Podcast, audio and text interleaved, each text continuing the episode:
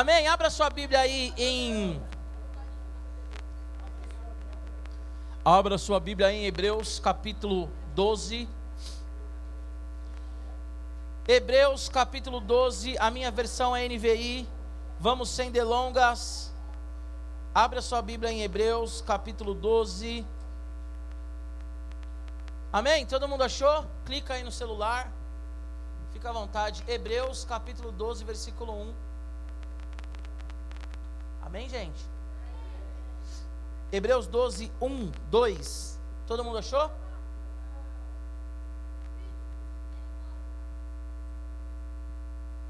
E aí, galera, acharam Hebreus 12, 1, 2? Então vamos lá, bora. Quem não achou, olha ali na telinha que é nós.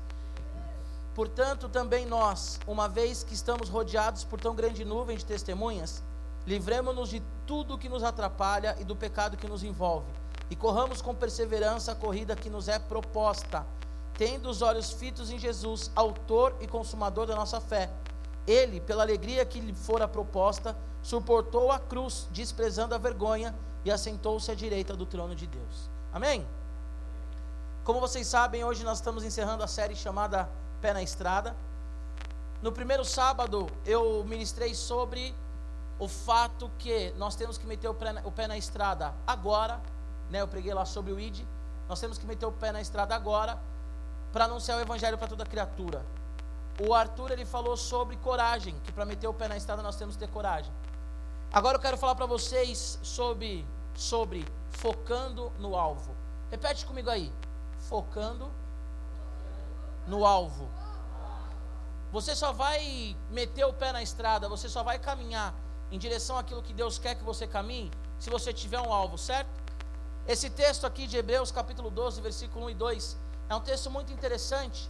Você percebe que ele começa falando, a primeira palavra que aparece aí é portanto.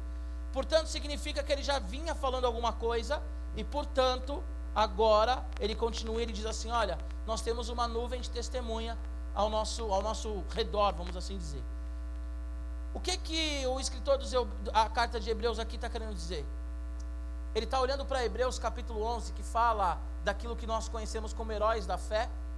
E ele está falando sobre Abraão, está falando sobre Noé, está falando sobre Abel, ele está falando sobre Enoque, ele está falando sobre vários homens que foram fiéis àquilo que Deus falou a eles. Então ele fala assim: ó, portanto, nós temos uma nuvem de testemunha.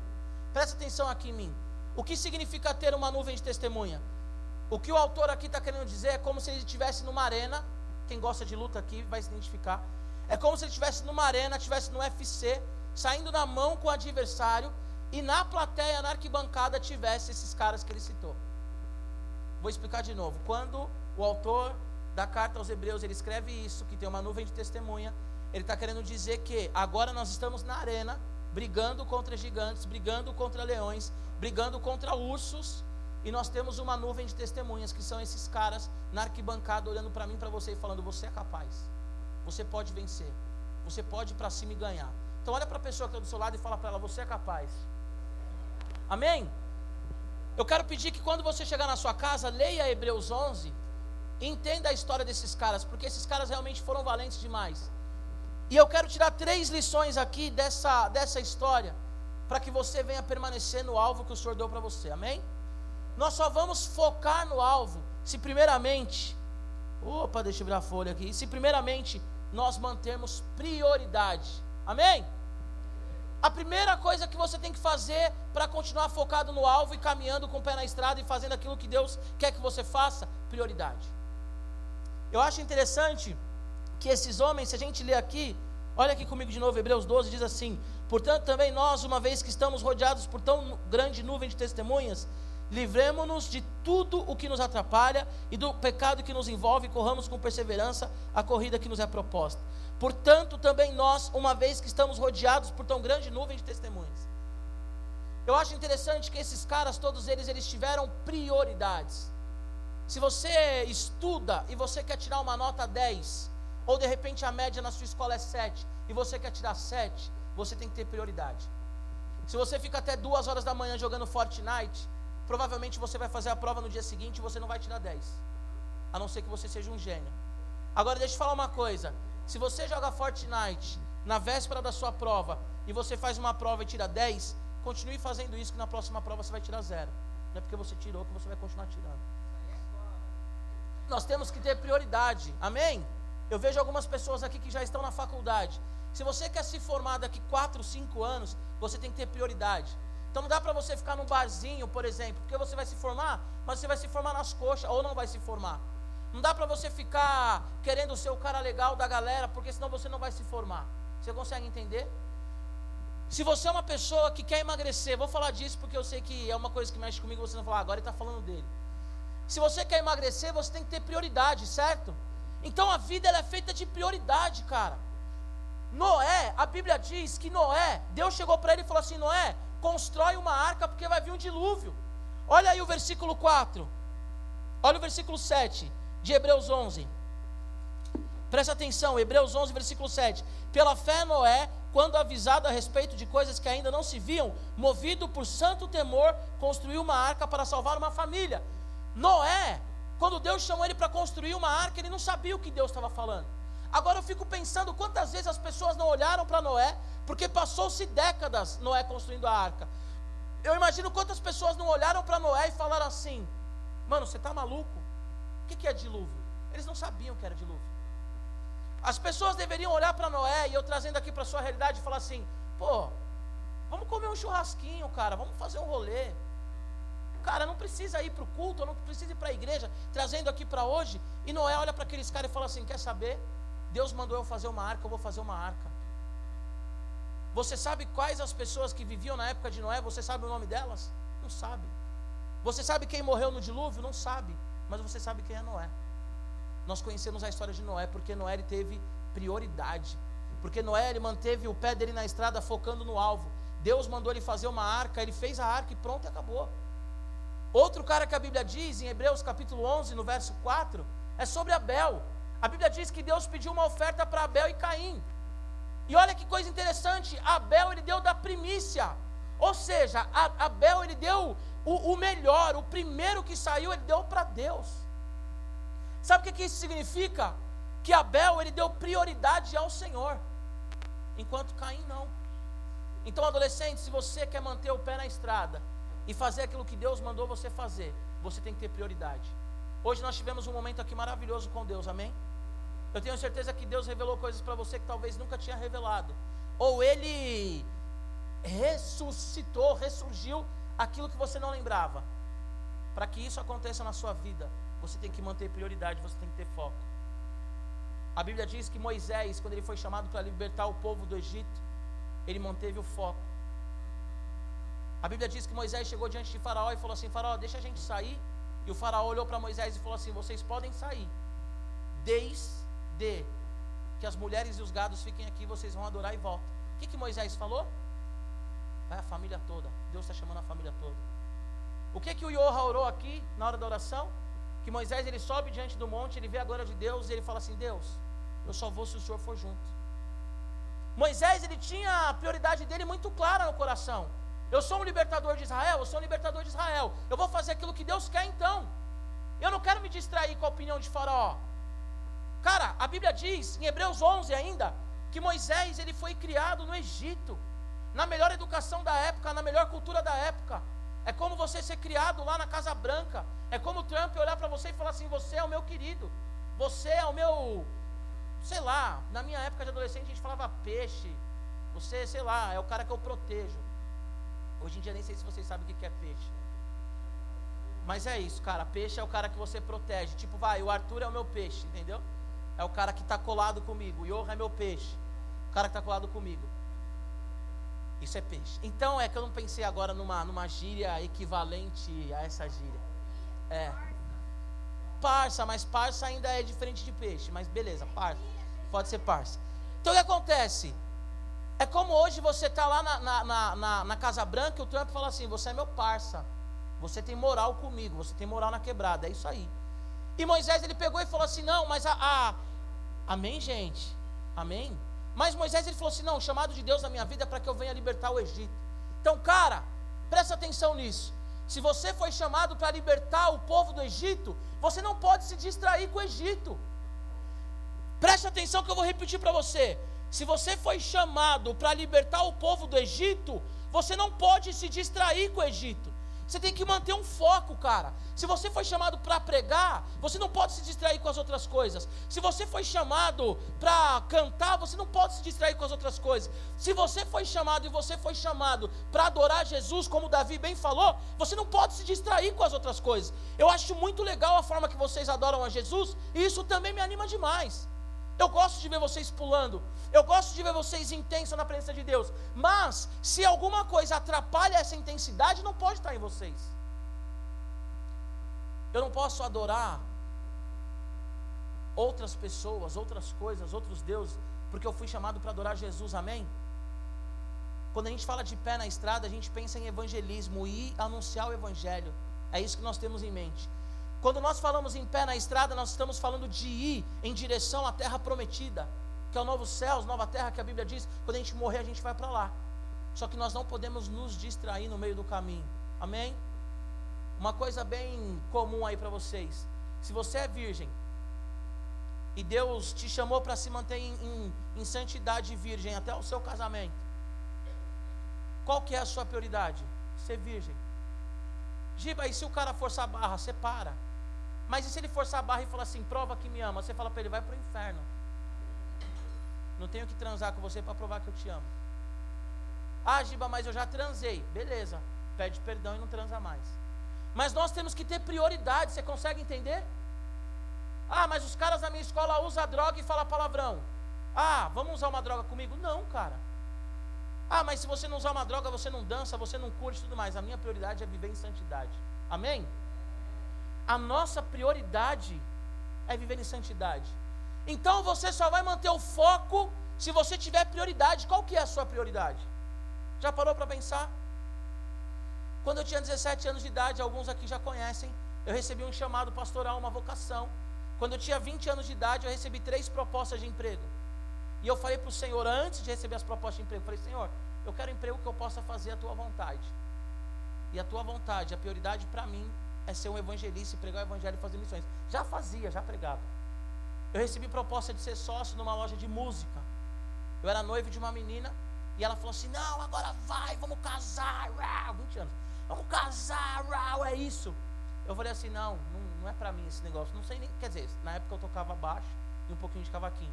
Mas eu falei: Eu não gosto nem de tocar. Eu acho esse negócio de tocar muito chato. Desculpe os músicos. Acho muito chato essa coisa de passar o som, errou. Vamos passar de novo? Aí vamos passar mais uma vez? Vamos passar, passar nada. Não quero passar mais música. Então não tenho paciência para isso. E eu falei para ela, meu, eu nem gosto desse negócio, ia ser uma loja de cordas e tal. Aí depois eu descobri, antes de responder para o cara, eu descobri que ele já tinha fechado sociedade com outro cara. E teoricamente, não dá para explicar tudo aqui, até porque a gente está com o tempo um pouco avançado. Mas teoricamente esse cara iria passar a perna em mim. E eu tinha dito não. Depois eu recebi uma proposta para trabalhar no restaurante, ia trabalhar muito, ia ganhar bem na época. 20 anos era, sei lá, enfim, não vou contar agora. Mas é isso. Eu ia ganhar muito dinheiro na época. E eu disse não. E essa menina falou para mim: Meu, você é maluco, você é louco, a gente tem que casar, a gente quer casar. Você recebeu duas propostas de emprego maravilhosas e tal. Aí chegou um cara para mim, meu irmão, e me ofereceu uma proposta de emprego para eu ganhar um salário mínimo. Sabe quanto que era o salário mínimo na época? 319 reais, 320 reais. E eu falei, é isso. Por que é isso? Porque eu fazia os meus horários, eu fazia é, o, a, o, meu cronograma. Então eu poderia trabalhar de manhã e tal. E eu aceitei esse emprego. E ela falou para mim: Você está maluco? Eu falei: Lógico que eu estou maluco. Porque Jesus me chamou para pregar o Evangelho. Eu aceitei esse emprego que eu fazia o meu horário e eu mergulhei. Vai ficar estranha a frase. Mas eu mergulhei na Cracolândia, eu mergulhei na Fundação Casa. Por quê? Porque eu comecei a fazer missão urbana. Eu comecei a pregar para mendigo, eu comecei a pregar para noia, comecei a pregar para homicida. Já contei aqui para vocês. Cheguei na Fundação Casa um dia e o carcereiro falou para mim assim: Você vai pregar o amor de Jesus hoje? Falei, vou. Ele falou: Você assistiu o noticiário final de semana? Assisti. Sabe o menino que queimou, amarrou uma dentista na cadeira e tacou fogo nela? Falei, sei. Ele está aí, ele vai te ouvir. Você vai pregar o amor de Jesus? E eu olhei para aquele cara e falei assim: Eu fui chamado para pregar o amor de Jesus. E o mesmo Deus que me amou, ele ama esse cara que tacou fogo na dentista. E o carcereiro olhou e falou assim: Mano eu acho que ele queria me matar. Mas ele não me matou. Óbvio, estou aqui. Mas o porquê, olha aqui para mim, o porquê que eu aceitei um serviço para ganhar 320 reais, 322 reais, E por que eu ia pregar para um cara que tinha atacado, fogo numa dentista? Por que, que eu ia pregar para um cara que amarrou uma dentista e queimou ela junto com o sofá? Porque a minha prioridade era fazer aquilo que Deus mandou eu fazer. Porque o meu foco, o meu alvo era anunciar o Evangelho. E nada podia me destruir, nada podia me distrair, nada podia falar para mim assim, Giba, para. Não paro porque foi Deus que mandou. Imagina as décadas de Noé fazendo a arca e a galera olhando falando assim: dilúvio, mano. Nem chove, irmão. Dilúvio, você está maluco? E ele fazendo ali a arca. Porque ele tinha prioridade. Agora presta atenção aqui, adolescente. Deus ele já te chamou. Amém? Deus ele já colocou uma palavra no teu coração. Agora minha pergunta é: qual que é a sua prioridade? Você está focando no alvo ou você está focando em tantas outras coisas? Sai um pouco do WhatsApp, sai um pouco do videogame, sai um pouco de conversa que não agrega nada e ora mais. Vai em direção àquilo que Deus mandou você fazer. Jesus ele está voltando, você pode morrer hoje, inclusive. Eu sempre falo aqui, adolescente morre, você pode morrer hoje. E se você morrer hoje, você viveu o que Deus mandou você viver? Nós não podemos ser adolescentes inconsequentes. Eu sempre falo aqui, os pais estão aqui, quero repetir na presença de vocês. Adolescente tem que causar. Adolescente tem que causar. Mas você não precisa pecar para causar, certo? Tem que causar mesmo, os meninos. Chega no PG das meninas lá, como quem não quer nada, joga umas baratas de plástico embaixo da porta. É isso aí. As meninas, chega no. Entendeu? Faz isso. As meninas, quando tiver aqui, ó, acampa dentro, os meninos jogando FIFA, desliga da tomada.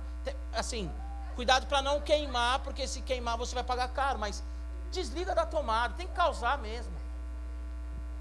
Mas você não precisa pecar para causar. Amém?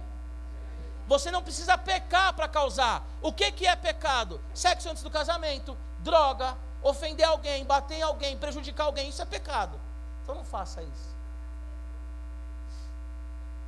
Mas dá uma causada. Amém?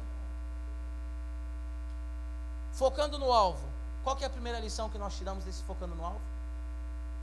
Prioridade. Prioridade. Adolescente, sai daqui hoje e escreve quais são suas prioridades.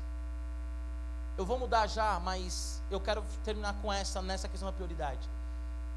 Eu terminei com essa menina há seis anos, e aí eu falei assim: Deus, a próxima mulher que eu namorar vai ser a minha esposa.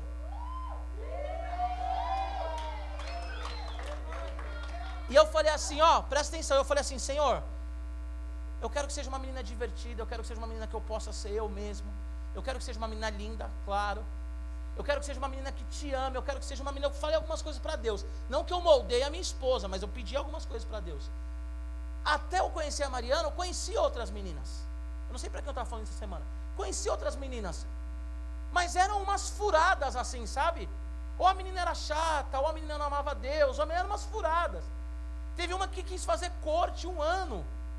E eu falei para ela assim, filha, da onde você tirou corte? De Esther.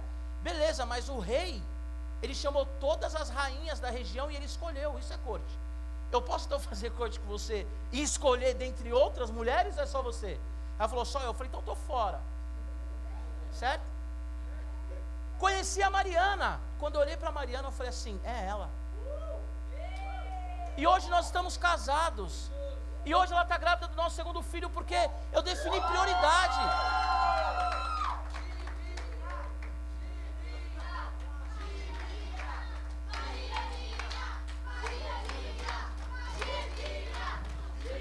Amém, amém, amém, amém. Gente, ó, orem para que seja Gibim e Marianinha junto. Por que não? Por que não pode ser um casal de gêmeos? Amém, amém, amém, amém. Agora olha para mim, olha para mim, olha para mim. Olha para mim. Por que, que eu estou casado hoje? Gente, quem faz corte aqui eu não tenho nada contra, tá bom? Não serve, não serviu para mim, graças a Deus. Mas Presta atenção aqui. Por que, que eu estou casado hoje com a Mariana? Porque eu defini prioridades. Porque a mulher que eu queria é uma mulher que amasse ao Senhor, uma mulher que me desse liberdade. Vocês sabem disso. Quando eu conheci a Mariana, eu derrubei um copo dela, a primeira vez que a gente se falou. E ela falou assim: Cara, por que, que todo gordo é idiota? Eu falei: Ela é divertida. Ela é uma pessoa divertida. Certo? Foca aqui em mim, ó. E amorosa. Foca aqui em mim. Defina prioridades. Amém? Arthur, pega essa, vou repetir. Se Deus te chamou para libertar as pessoas do Egito, não se distraia no Egito. Amém? Se Deus te chamou para libertar as pessoas do Egito, não se distraia no Egito. Foca no alvo, prioridade. Amém? Segunda lição que eu tiro aqui dessa, desse texto é que nós temos que nos livrar dos pesos. Fala comigo aí. Me livrar dos pesos. Olha o que a parte B aqui do texto fala. Hebreus 12, 12 1. Livremos-nos de tudo o que nos atrapalha e do pecado que nos envolve e corramos com perseverança a corrida que nos é proposta. Cara, quem aqui já comeu muito para jogar futebol? É terrível. Ou jogar handball ou vôlei, é terrível. Quem já comeu para. Eu falei correr? Comer, quem já comeu muito para jogar futebol.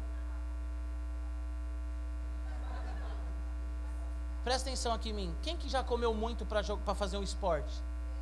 Como que é o seu desempenho quando você come muito e quando você não come? Não continua não, Gui, isso daí é mentira. O que o texto aqui diz é o seguinte, ó. Presta atenção. Livremos-nos de tudo o que nos atrapalha e do pecado que nos envolve e corramos com perseverança a corrida que nos é proposta. O que que o escritor aos Hebreus está falando aqui é o seguinte, cara. Se alguma coisa te distrai, se livra disso, irmão. Adolescente, se alguma coisa te impede de ter relação com Jesus, se livra disso, cara. Se alguma coisa te impede de estudar a Bíblia, de conhecer a Deus, joga isso fora. Porque vale muito mais a nossa relação com o Senhor, nós focarmos no alvo, do que a gente se distrair com as coisas que vai levar a gente para o inferno ou para longe do Senhor. Claro que a nossa relação não tem que ser para fugir do inferno, mas porque nós amamos Jesus. E se você ama Jesus, você se livra de tudo. Vou dar outro exemplo, já que comecei no exemplo. Conheci a Mariana, eu pregava num pequeno grupo que a minha ex-noiva ia. A Mariana chegou para mim e falou assim: ó, chega, chega. Que a menina me ligava, mandava mensagem, um monte de coisa. Mariana falou assim: chega, eu não vou continuar com você, ou eu ou ela. E eu escolhi a Mariana, por quê? Porque aquilo podia acabar com a minha vida. Adolescente, tem amizades que podem acabar com a sua vida. E você tem que se desfazer dessa amizade.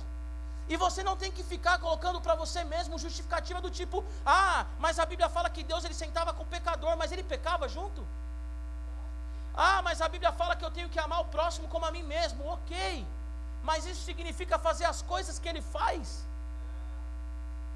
Faz tempo que eu não falo de redes sociais, eu vou falar agora. Vocês, meninas, não precisam postar foto de biquíni, de costa.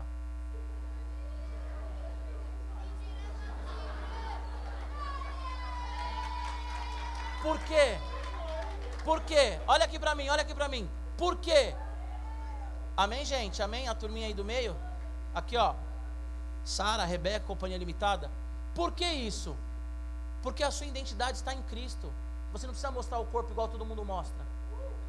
Porque nós temos um alvo e o nosso alvo é ser santo. E para você ser santo, você tem que estar agarrado em Jesus. Os meninos aqui já falei várias vezes, cara. Não precisa pegar ninguém, ficar com ninguém e falar gíria para tipo, ah, é o bichão, não sei o que, não é. O máximo que você é é uma caricatura de adolescente, porque Deus ele te fez para adorar Ele, cara. Então aquilo que distrai você da presença de Deus, larga. Eu fiquei fazendo aqui, eu fiquei lembrando dos três porquinhos. Eu estava assistindo com a Elo esses dias. Os três porquinhos, eles ficam lá os dois. Quem tem medo do lobo mal, lobo mal, lobo mal. Quem tem medo do lobo mal, lá, lá, lá, lá, lá. E aí olha para o mais velho e fala assim: ele não brinca, ele não brinca, ele não quer brincar. E aí o mais novo faz uma casa de palha. Quem tem medo do lobo mal? Não, se eu pegar o lobo da Disney, né? Se eu pegar o lobo mal, né, filha? Se eu pegar o lobo mal, eu dou um chute no traseiro, eu dou não sei o que, não sei aonde, eu dou um cotovelo. E aí o lobo mal chega, ele sai correndo. Aí entre os dois na casa de palha. O que, que o lobo mal faz, Elô? Abre a porta, senão eu vou entrar. Abre a porta, senão eu vou entrar? Soprar, né, filha? Papai errou. E aí o que acontece? O lobo ele sopra. A casa do porquinho vai para baixo. A casa do porquinho não sobra nada. E aí aquele desespero, sai correndo, entra na casa do outro porquinho que fez a casa de madeira. Quem tem medo do lobo mal, lobo mal. Se eu pegar o lobo mal, eu vou dar no traseiro, vou entrar com o cotovelo, não sei o quê. Aí vem o lobo mal e o quê? Derruba a casa de madeira. E aí o terceiro porquinho, que quando aqueles dois porquinhos estavam brincando, olhava para ele e falava assim: Ah, você é muito chato, você não quer brincar com a gente. Ah, porque se a gente pegar o lobo mal, a gente derruba o lobo mal. E o porquinho olhava para eles e falava assim: Não, eu vou construir a minha casa, eu quero ver o lobo mal derrubar. Ele não se distraiu. O terceiro porquinho, ele não se distraiu com as brincadeiras. Ele construiu uma casa forte. E aí, o desenho diz que quando o lobo começa a correr atrás dos outros dois, ele entra naquela casa feita de cimento. O que que nós vemos naquele desenho, gente? O lobo mal sopra, sopra, sopra, não derruba a casa, os três porquinhos estão seguros. O lobo mal sopra, sopra, não derruba a casa. Aí o lobo mal ele vai fazer o quê? Sobe pela chaminé. Quando ele desce pela chaminé, o porquinho mais velho, inteligente, coloca uma água quente. O lobo mal senta ali, queima o bumbum dele e ele para os ares. E aí, o mais velho senta lá no piano, começa a tocar o piano e fala: Quem tem medo do lobo mal, lobo mal, lobo mal. Por que, que o porquinho mais velho venceu o lobo mal? Porque ele não ficou distraído. Se você se distrai com o Egito, você perde o alvo. Olha aqui para mim. Se você se distrai com o Egito, você perde o alvo. Mãe, é só mais uma partida. Uma partida vira madrugada e você não acorda no dia seguinte. Ah, é só mais um beijo, é o último menino que eu vou ficar, e aí você fica com 10 e a sua imagem é toda detonada. Ah, porque eu não vou ler a Bíblia hoje. E aí já são cinco dias que você não lê a Bíblia. E você chega para mim e fala assim: Giba, Deus não fala comigo, Deus fala com todo mundo. Deus não me ama. Você leu a Bíblia faz quanto tempo? Ai, Giba, a Bíblia de criança minha mãe lia para mim, mas agora já cresci. A Júlia Honda, vou falar porque é algo bom. A Júlia Honda, ela, todo mundo aqui faz, eu sei disso, tá, gente? Estou destacando porque ela me manda. A Júlia Honda direto me manda umas perguntas bíblicas, porque ela faz devocional. Ela fala, Gibá, o que, que isso quer dizer e tal, não sei o que, me ajuda. Tem vida com Deus, cara. Ter vida com Deus é ler a Bíblia e fazer oração. Ter vida com Deus é adorar o Senhor em todo o tempo. A pergunta que eu quero fazer para vocês: se a gente acender todas as luzes aqui, tirar essa decoração, se a gente tirar esse púlpito de latão, se os meninos não tiver aqui um instrumento bom, e a gente ficar aqui no claro e falar assim: vamos adorar o Senhor intensamente, vamos cantar louvores ao Senhor. Quem canta? Quem fica? Poucos ficarão. Por que poucos ficarão? Porque não conhece, acha que precisa do ambiente, cara. Acha que precisa de um, sabe? E nós temos que adorar o Senhor em todo o tempo onde nós estamos. Mas se você se distrai, você nunca vai adorar o Senhor. Marta e Maria, a Bíblia fala que Jesus chegou até as duas, certo? Uma sentou e ouviu ao Senhor, a outra ficou trabalhando. O que, que a Bíblia diz? Marta se distraiu com os afazeres. A mesma palavra que Jesus pregou para uma, pregou para outra. Uma se rendeu e a outra preferiu trabalhar, porque ela estava distraída. Cara, eu fico revoltado com quantos adolescentes pilhados sabe, estudando das seis da manhã às sete da noite, não tem vida com Deus nenhuma, porque quer passar numa medicina, quer passar numa USP e virar um médico vazio, sem vida, que não vai ter relacionamento com Deus, e os pais pressionando, tem que estudar, tem que tirar 10, tem que tirar 20, 12, 30, 40, tem que ser o primeiro na FUVEST, para quê? Não que você não tenha que ser o melhor, cara, mas o que adianta é você estudar o dia inteiro, e não ter 20 minutos de falar assim: Senhor, eis-me aqui, fala comigo. O estudo é bênção, mas pode ser uma distração. WhatsApp é bênção, mas pode ser uma distração. Jogar futebol é bênção, pode ser distração. Se você não tomar cuidado, você vai sair do alvo da sua vida rapidinho. E deixa eu te falar uma coisa, adolescente. Quem tem que se manter no alvo é você, porque Deus ele chamou você. Eu não posso me manter no alvo por sua vida. Os meninos da banda, o que Deus mandar eles fazerem, eles têm que fazer, não eu tenho que fazer por eles. Porque Deus chamou eles. Deus chamou o Enzo, Deus chamou o Cauã, sabe? Deus chamou a Laura, Deus chamou o Gabriel, Deus chamou a Chapoval. E ele me chamou, eu vou responder por aquilo que ele me chamou. Amém? Para a gente finalizar, versículo 2: Tendo os olhos fitos em Jesus, Autor e Consumador da nossa fé, ele, pela alegria que estava proposta, suportou a cruz, desprezando a vergonha, assentou-se à direita do trono de Deus. Pé na estrada, focando no alvo. Qual que é a primeira lição que nós tiramos daqui? Prioridade. Segunda? Oi? Se livrar dos pesos. A terceira lição: suportar a vergonha olhando a alegria na realização. A Bíblia diz que Jesus ele suportou a vergonha que foi proposta para ele. A Bíblia diz que Jesus ele suportou tudo aquilo que fizeram contra ele, porque ele sabia que ele tinha vindo para a cruz, mas ele estava olhando além da cruz, a alegria que estava proposta para ele. A Bíblia diz em João que Jesus estava com os discípulos, e de repente ele fala que ele está aflito, mas ele fala assim: Eu vim para essa hora. Jesus, ele viveu olhando para a cruz, sabendo que depois que ele passasse pela cruz, ele iria reconciliar eu e você com Deus. Adolescente, por melhor que você seja, mais bonitinho que você seja, cheiroso que você seja, você merecia o inferno. Eu mereci o inferno, a Heloísa merecia o inferno, minha filha de dois anos mas nós não vamos para o inferno, porque Jesus ele suportou toda a vergonha por amor a mim a você, por amor ao Pai, ele foi à cruz, olhando a alegria que esperava, qual alegria de nós dobrarmos o nosso joelho hoje e falar assim: Deus, eu te amo, Senhor, eu te quero, Senhor, eis aqui a minha vida.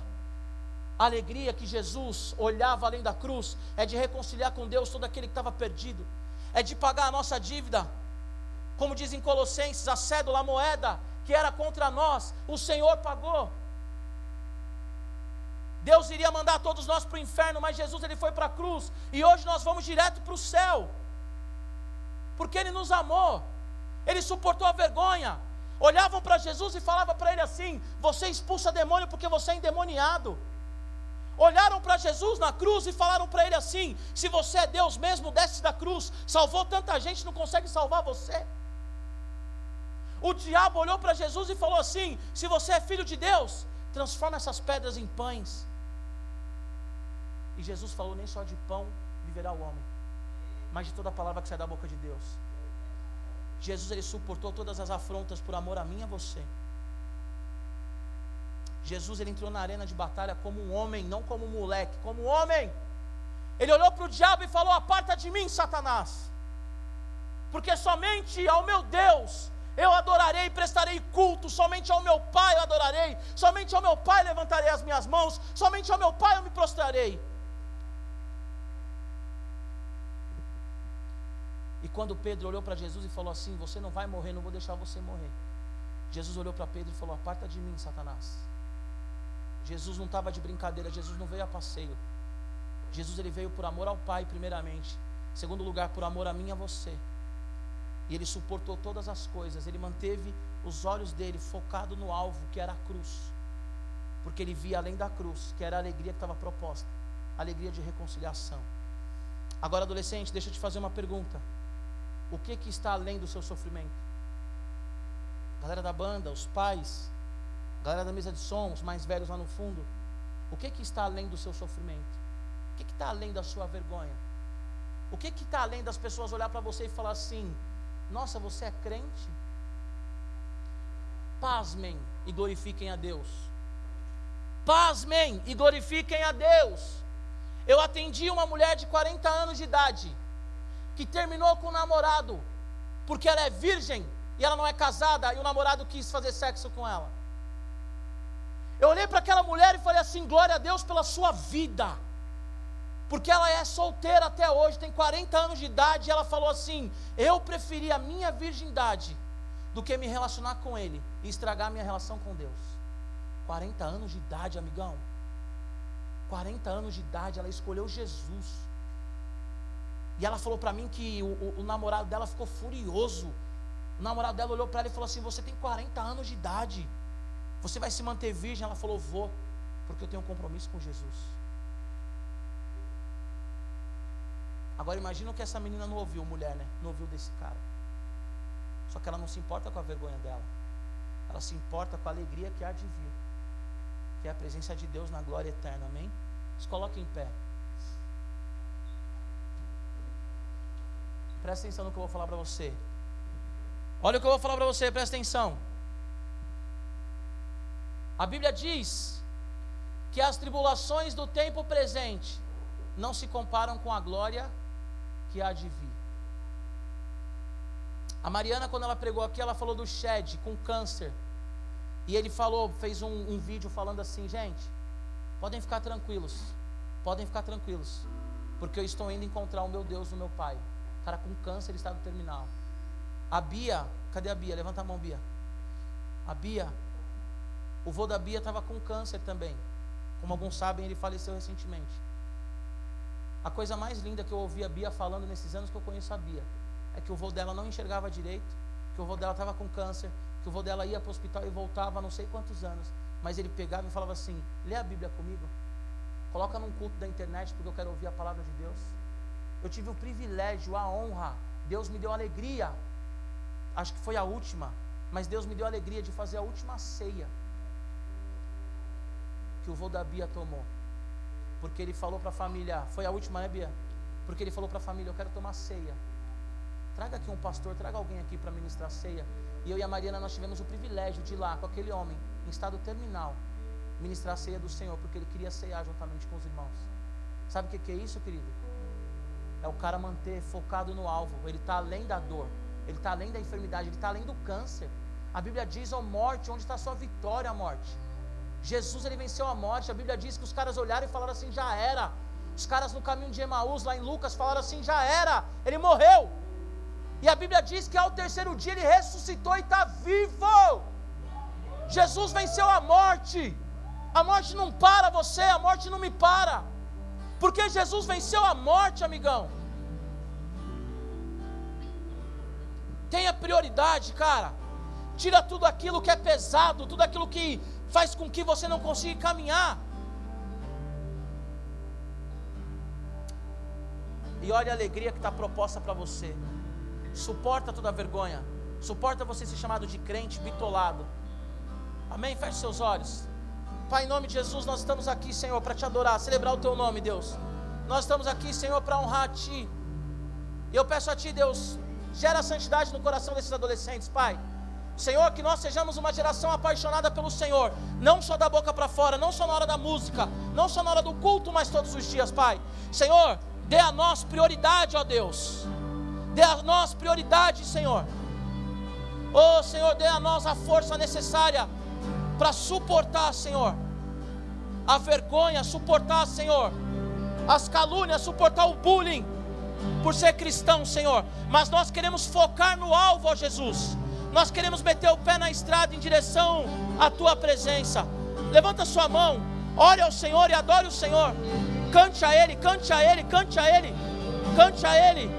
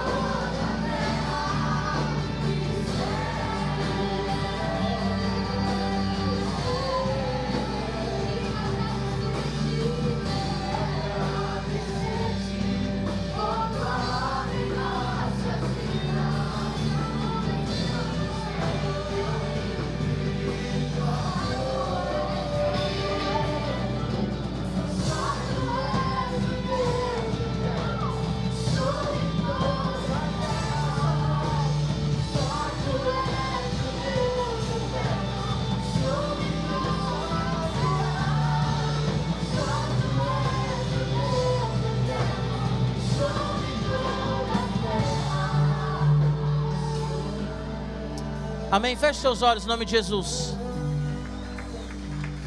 Feche seus olhos, por favor. Se alguém aqui essa noite que está afastado do Senhor Jesus, que perdeu a comunhão e a relação com Ele, ou se alguém aqui quer confessar Jesus como Senhor e Salvador publicamente e nunca fez isso, por favor, levante sua mão onde você está. Alguém aqui quer voltar para Jesus essa noite? Levanta sua mão, vem aqui à frente. Se você quer voltar para Jesus ou se você quer confessar Ele diante dos homens, levanta sua mão e vem aqui à frente, em nome de Jesus. Não tem ninguém? Amém, glória a Deus. Tem ou não tem? Tem, tem. Amém, amém.